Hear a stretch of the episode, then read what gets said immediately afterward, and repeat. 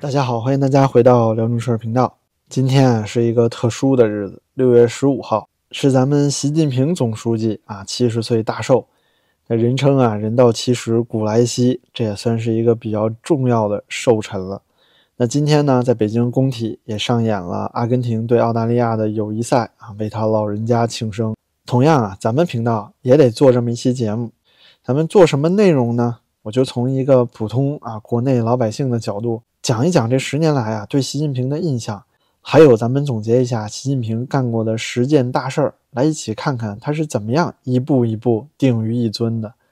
首先呢，要说当初二零一二年他上台的时候，说实话，那个时候我对政治呢也没有说特别感兴趣，尤其是习近平这个人刚上台，根本不知道他是谁。在这个胡温时代啊，可以说大家对政治都不太关注。那那个时代啊，确实是以经济发展为主。要说哪个政治人物比较有名，可能也就是大连的薄熙来了。因为大连实德、大连万达队很厉害，而且呢，大连市建设的非常好，所以薄熙来呢一直被当成一个政界的新星。而且啊，当时在胡锦涛交班习近平的时候，胡锦涛是裸退的。那像这样一种禅让的制度，让整个世界呢好像都对中国共产党、对中国这种所谓九龙治水的啊权贵资本主义制度产生了希望，觉得呢。可能这也是一种啊人类追求民主的途径。虽然呢，我们这里也有高压，也有一些反人权的事情，但是我们看到了和平的权力交接。但是呢，在我们习总书记上台之后啊，渐渐的就发生了一些事情，这个故事的方向呢，慢慢的反转。首先第一件事儿就是二零一二年的时候，王立军叛逃，当时呢，他逃到了成都的美国大使馆，很多人都惊诧呀，说：“哎，怎么中国的高官，而且是警局厅长啊，居然要？”跑到美国去，居然要逃到美国大使馆来寻求庇护。那随后呢？没有多久，就在隔年的三月份，在当时召开两会的时候，薄熙来呢就被神秘的逮捕了。那那个时候啊，众说纷纭，有很多政治上的传言。包括我当时在北京呢，我也记得很多人啊都在聊啊。第二天早上的时候说：“哎，你家听到枪声了吗？”因为我有一些同事啊，当时就住在二环边上，他们都传啊，那天晚上看到了军车进京，听到了枪声。就好像是发生了政变一样，但总之呢，薄熙来肯定不是乖乖就擒的，对吧？一定是发生了一些什么事情。但是就在那一刻开始啊，这一场斗争式的反腐就拉开序幕了。随后一直被打倒的人有郭伯雄啊、徐才厚啊、周永康啊，甚至是在这个他们的罪状里啊，破天荒的加入了政治斗争相关的罪名，比如说他们啊团团伙伙，比如说他们密谋夺权，你就感觉好像看宫廷戏一样。包括后来孙政才啊，这是胡锦涛隔代指定的接班人，也被干掉了，同样是以反腐之名。那我当时呢，其实对习近平啊是有非常大的期许的，因为首先我看到了和平交班，对不对？感觉中国的民主、中国的法治有希望。那其次呢，习近平大刀阔斧的去反腐，让你感觉啊，这个人好像是带来了一些新气象。但是在反腐的过程中啊，你就发现。他只是抓这些苍蝇，但是呢，不去改造这个厕所。从这一点啊，你就可以看出来，这是以斗争为主的反腐，而并不是说要从体制上彻底的解决腐败。直到现在啊，一讲腐败，还在讲共产党人的高风亮节。那如果道德有用的话，还要法律干嘛呢？第二件事啊，就是大量的中央领导小组来架空国务院，架空李克强。那自从这个习老总啊担当国家主席之后呢，又成立了一系列的中央小组，什么中央全面深化改革领导小组，然后中央军委深化国防军队改革小组，网络安全信息化中央小组啊，中央外事工作小组，中央对台小组，中央财经领导小组，习近平全是组长，就通过这么多小组啊，就等于把整个发改委和国务院的功能呢，全都给分化了、分离了。最后呢，就导致国务院啊处于一个架空的状态，也是让李克强啊成为了这十年里存在感最弱的一个总理。但是不得不说呢，尽管如此，李克强还是挣扎着啊做了一些事情，比如说呢，他想尽办法来提醒啊习老总，还有六亿人收入不足一千块呢，还有呢就是去这个河南水灾啊，当时呢发现了他们瞒报人数，那以后啊再发生瞒报人数的事件，也不知道还有谁能去说真话了，是吧？那第三件事啊，就是“一带一路”和人类命运共同体创办了亚投行。那这一切呢，相当于是为中国开启了一个我们自己的大航海时代啊，开启经济殖民。那中国呢，因为历史原因啊，历史上呢积贫积弱，所以呢错过了这个殖民的时代。但是啊，作为帝王将相思想的一个坚定继承者，咱们的习近平总书记是坚决要开启这个中国独有的大航海时代。他通过这个“一带一路”和所谓人类命运共同体的这个思想，创造了一种新的经济殖民的方式，就是说通过大量的给某个国家贷款，然后呢帮他修基建，然后在这个国家呢受贷款压力比较重的情况下，渐渐的从这个国家拿回港口啊，或者拿回一些资源，或者是找到一些发达国家，通过这个啊低息贷款，然后帮你修基建，来换取一些经济利益或者是科技，这种方式呢。来实现这种中国特有的啊经济殖民的目的，不得不说呀，这个“一带一路”确实是一个非常聪明的想法，而且呢非常有野心。也的确是因为如此啊，像美国啊、西方啊，看到了中国的这种威胁，对中国产生了巨大的警惕。因为你开始蔓延了，并不是说像当初习近平上任之前所说的啊，这个我们一不输出革命，二不输出这个自由思想，就是西方人吃饱了没事干。事实并不是如此，咱们现在啊是要出去殖民的，但是相应的也导致了很多国家破产，比如说像斯里兰卡这样的，还有就是一些国家呀赖账不还钱，导致中国的这个外汇储备白白流失了。比如说马来西亚，这个换人之后，之前的独裁政府被干掉了，新任政府啊不承认你的债务，可以说“一带一路”啊到目前还是一个不断在砸钱的一个过程，因为那个时候啊，在二零一二年的时候，中国有大量的外汇储备。这个思路是可行的，但是现在呢，中国被四面包夹，我们还在坚持这个“一带一路”，嗯，我也没什么可说的。那习总书记嘛，他总是对的。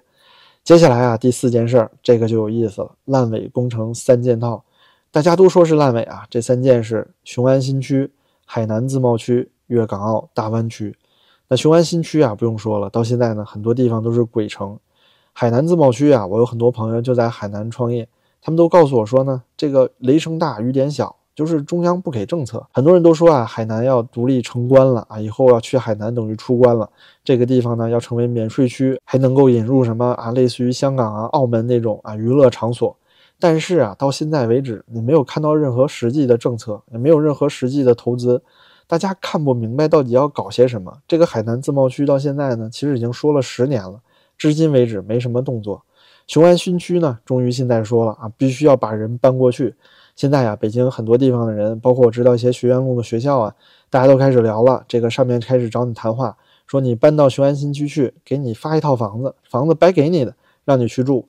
那首先啊，这个房子是哪来的？谁给盖的呀？是不是？这不是纳税人的钱吗？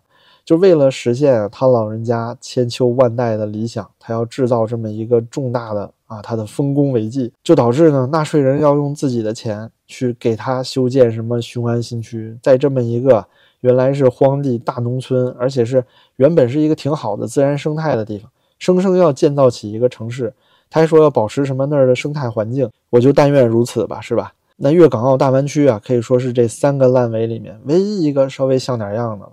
但是呢，也是因为这三个地方本来就已经够发达了，本来就已经够融合了，这个想法啊，算是顺势而为。但是为此而建的这个粤港澳大桥呢，花了那么多的钱啊！世界上最长的跨海大桥，到现在为止，每天的这个车行量还不到满载的十分之一，甚至十五分之一。那这个桥啊，就等于基本上是浪费掉了，不到十分之一的车流量，这就意味着你根本不需要这个桥，你走船就足够了。而且你维护这些通行的摆渡船的成本啊，要远低于维护这么一座巨长的大桥。但是话说回来啊，咱们现在讲烂尾，也是因为到目前烂尾。那咱们习总书记啊，现在七十岁，以后至少干两届吧，怎么着也能干到八十甚至八十五吧？你看现在拜登八十多了，不也在干吗？所以如果是两到三届之内呢，以现在这种砸钱的势头啊，说不定啊，就真能把什么雄安啊，把海南自贸区给干成了。但是以这样的方式啊，倾一国之力去创建他心中的这个啊理想之城，他梦想的丰功伟绩，这是值得的吗？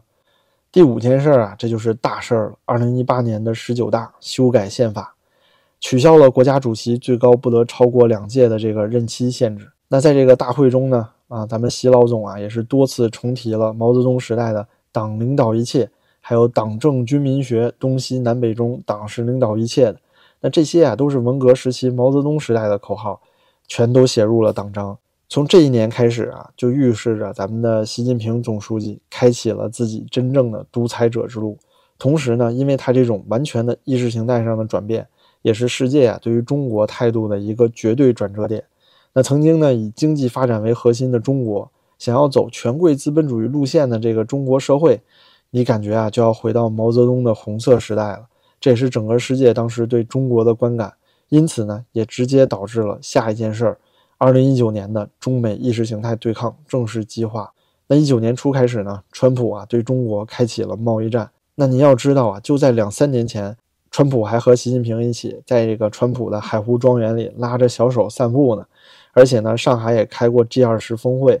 这个川普啊，当时的安倍晋三还有习近平。都是感觉很亲近啊！那个时候啊，西方社会对于中国还充满幻想。但是这一条独裁之路开启之后呢，整个西方啊就明白过来了，知道中国要在意识形态上走一条完全不同的路。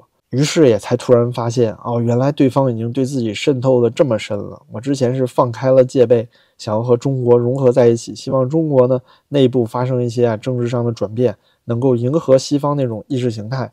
但是现在这种事情是完全不可能了。于是呢，就开始想办法脱钩，也就是现在说的去风险化，外资啊开始大量撤离。而且在二零一九年呢，还有一件啊非常悲催的事情，就是因为啊中美贸易战导致中国开始大量进口俄罗斯的肉制品，结果呢非洲猪瘟就进了中国。那那个时候啊，中国的生猪养殖户可倒了霉了，而且猪肉价格呀涨了两到三倍之多。那接下来呢，第七件大事儿，咱们就说一下对民营经济的态度。那最著名的，毫无疑问就是双减政策了，也是在二零一九年，一瞬间啊，让整个课外教育行业瞬间覆灭啊！一瞬间，所有的人没有工作了。您如果记得那个时期啊，有个非常有名的视频，就是一帮人冲入了一个啊补习课的教室，当时啊，立刻把那个教师啊扭着胳膊拽了出来。你要不说的话，我以为这帮人进去扫黄呢，啊，就到了这样一种境界。而且随后呢，滴滴打车、蚂蚁金服全都被制裁。就是中国政府啊，开始走一种打击资本主义、回归社会主义路线的这种运动。很多人讲啊，说这可能就是经济政策上的一些调整。但是我们可以看到啊，就是说，当你真的要回到毛时代的时候，你是绝对不允许这个社会被任何资本啊、被资本主义的东西所掌控的。因此呢，像滴滴打车呀、蚂蚁金服啊，这就属于不服管的啊，疯狂的资本必须要控制啊，必须要把他们打服。那双减政策呢，就意味着我们习总书记啊，在为了贯彻自己的政策的时候，是不惜牺牲一整个产业的。对于这些民营经济呀、事业呀，他根本是不在意的。他所需要的就是啊，我要完成千秋伟业。至于做出什么牺牲，那只不过就是一将功成后面的万骨枯罢了。那接下来要说的第八件事，也同样印证了这一点，就是中国真真正正的收回了香港。那二零一九年呢，发生了震惊世界的反送中事件。香港人民啊，大概抗争了十个月、十一个月之久，最后呢，是以非常悲剧的方式结尾了。香港国安法正式贯彻实行了。那在这一年呢，就相当于五十年不变的一国两制啊，变成了二十多年就收回的一国一制了。到现在呀，香港已经连六四维园的烛火都熄灭了，人们也不能够正常的在组织上街游行。除了现在呢没有防火墙，其他呀，可能说跟内地的城市没什么太大区别了。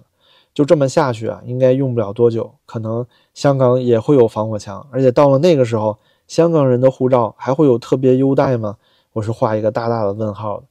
而且就在同时期啊，对待台湾也是开启了威吓模式啊，经常出现军机绕台啊、军机扰台啊种种事件啊。但这里我想说啊，我在大陆啊，我不是台独分子，我也不是港独分子，我说的就是当时发生的事情，也的的确确真的发生了，对吧？那这两件事儿呢，也代表着咱们习总书记心中的一个执念啊，一个梦想，就是一统江山，成就自己的千秋霸业，成为千古一帝啊！您看过康熙王朝吗？就那个形象，您知道吧？向天再借五百年，那就是咱们习总书记心中的伟大抱负和理想。接下来啊，第九件事儿，这就有点悲伤了。我们的武汉疫情之后呢，习总书记说了那句啊。至今大家刻骨铭心的话，亲自指挥、亲自部署，动态清零呢，在那个时间成为了基本国策。直到二零二二年奥密克戎来到的时候，整个国家依然在疯狂的封城，产生了那么多人道主义灾难。结果最后呢？二零二二年底，因为到了冬天的奥密克戎没有办法再封控得住，就导致呢其他国家在共存时候的那种慌乱啊，中国是一样没差啊，全都经历了一次，而且经历的要惨得多，因为是一次突然袭击啊。那我当时在北京，我记得那个时候你连布洛芬你都买不到，对乙酰氨基酚你也买不到。你想想，在这样一种状态下，比朝鲜的躺平还要躺平。那么动态清零之前那一年，那么多人道主义悲剧，乌鲁木齐大火丧生的同胞们，贵州大巴的同胞们，我们是为了什么呢？而且啊，这三年清零，我相信中国人呢会真真切切地体会到了这句亲自指挥、亲自部署的含义了。那最后一件事儿啊，就是二十大了，这是终于走上了巅峰，成就一尊。这一年呢，在二十大里架走了胡锦涛，熬死了长者，整个习家班的常委甚至出现了像蔡奇这种火箭蹿升啊，连跳三级，只是因为他舔得漂亮。这就代表着毋庸置疑的中国重新回到了毛时代。我们可以看到啊，哪怕是在毛泽东时代，他还有像邓小平啊、像周恩来这样会产生一定掣肘的人。但是呢，现在咱们的习以尊完全没有了。现在整个全党讲的都是两个维护，就是维护习近平的核心地位；两个确立，确立他全党全国的核心地位。这就叫真真正正的定于一尊。我可以非常负责任的说啊，除了在老百姓心中的威望，他不像当初的开国元勋啊，这个毛泽东那样有威望。除此之外呢，他在全党的这种权力集中啊，可以说是超过了毛。那说完这十件事儿啊，我相信大家也会有些自己心里的感想，我也是感触颇多啊。您说习近平做错了吗？我认为绝对没有。就习总书记啊，他能做到今天这一步，成就这么多伟业，是不是？他一定不是一个蠢人。您说啊，如果是邓小平做了这些事儿，坚持改革开放方向的邓小平，那他一定是错了。那江湖时代韬光养晦的这两个人，他们如果做了这些事儿，他们也是错了。那如果您想象一下，是毛泽东在这十年里做了这些事儿呢，是不是就做对了呀？然而咱们习总书记啊，就是毛的坚定支持者和精神后裔。那就是说，如果你要坚持社会主义的话，如果你想要维持那种红色时代，那你就只能这么办。你不可能让中国坚持走这个市场开放自由的道路啊，坚持发展资本，面对全世界的经济发展，还有改革开放。那这些所有的东西啊，都违背了当初老毛想要走的那条社会主义的道路。很多人都明白这一点，是不是？所以咱们一尊啊，之所以要定于一尊，就是他需要足够的权力来把这个社会变回到他想要的那个红色江山。这就是为什么他一直在强调的，就是安全、安全还是安全。所以未来呢，习近平至少啊还要做两到三个任期，至少还有十年。也许呢，在两个任期以后，他会开始找一个啊影子后代。就比如说像当初普京啊去指定梅德韦杰夫那样，但是呢，对于习近平来说，目前这些年经济绝对不是重心，它的核心只有一个，也是一直不断的出现他的各种讲话和会议里的，就是安全，就是内循环。他最近一直在说啊，要应对惊涛骇浪，但应对的是什么呢？就是为了准备随时去斗争，要坚持自己这种红色江山的意识形态所产生的各种矛盾，你是和西方也好。和人民内部也好，和资本也好，所有的这些斗争啊，都要义无反顾的去执行，要斗到底，而且必须胜利。就是说，他绝对不会像这些外部势力、这些所谓自由民主思想、资本主义啊、自由市场化经济啊，绝对不会向这些东西所妥协。他所想要的就是这个红色的江山。因此呢，在这种斗争的过程中，你不免会像俄罗斯那样受到制裁。所以你要怎么办呢？只能自给自足啊，坚持内循环，科技上内循环，消费、食品、战略物资全都要内循环。那对于人民呢？我想有一点，只要说出来，大家就都明白了。就是您想想，咱们习近平总书记，咱们的一尊帝啊，在这十年以来，有任何灾难，他有亲自去过吗？不管是这个地震也好，这个洪水也好。还是这个疫情，他都没有亲自去吧？就是说啊，他可能是唯一的一个不想去慰问灾区的领导人了。同时呢，这个动态清零从二零二二年初的时候就应该可以放弃了。但是呢，为了二十大啊，为了保证万无一失，他坚持着要清零到年底啊，清零到二十大以后。因为动态清零，这可能是他唯一一个最大的政绩了。所以说，对待人民啊，我相信咱们一尊帝也是一贯的作风，在他的心中啊，权力才是人民。而人民呢，绝对不意味着权力。那未来十年在对待外交方面，我相信也是没有什么悬念了，那就是与西方民主世界直接对立啊，坚持这个意识形态对抗，直到呢有些国家渐渐软化了，然后就去腐化、渗透、拉拢这些国家，同时呢再去联合独裁国家啊，推行自己的人民币国际化，最后啊要形成一个所谓自己的独裁国家联合体。这就是中国一直在讲的，民主不应该只有一种形态。那独裁为什么不可以成为一种独裁制民主呢？对不对？我们这种叫全过程民主。我们习总书记已经讲了。那照这么说的话，还有哪个国家是全过程民主啊？那我相信朝鲜也是全过程民主啊。那俄罗斯呢，可能差点意思。希望呢，普京要再努努力，也可以做到全过程民主啊。那伊朗肯定也是全过程民主，对不对？还有什么古巴呀？还有就是越南啊。总之啊，整个世界呢会形成一个所谓全过程民主国家和所谓西方民主制国家。那这就会形成新的两大阵营。而咱们伟大的习总书记啊，毋庸置疑的要成为这个全过程民主独裁国家联合体的至尊无二的。主席啊，绝对的定于一尊。那因此呢，说了这么多啊，其实我看到最近很多人的论调，就是说中国啊，经济也不行了，失业率又高，人口又老化，未来可能就是拉美化呀。那我想啊，拉美化、拉美人民是没有受到这种意识形态的影响的，这完全是两码事。那中国的未来呢，也更不可能走西方那种宪政民主的道路，更不可能欧美化。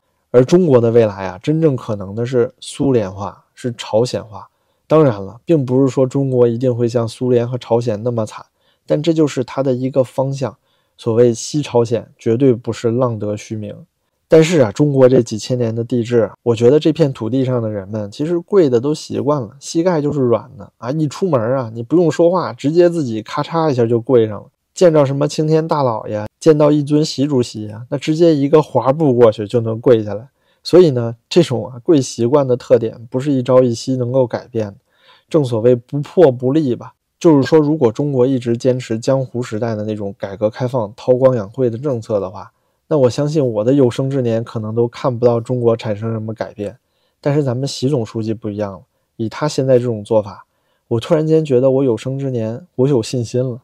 所以最后啊，咱们还是真心的祝贺啊，咱们习总书记七十岁大寿，生日快乐！祝他老人家万寿无疆吧，是不是？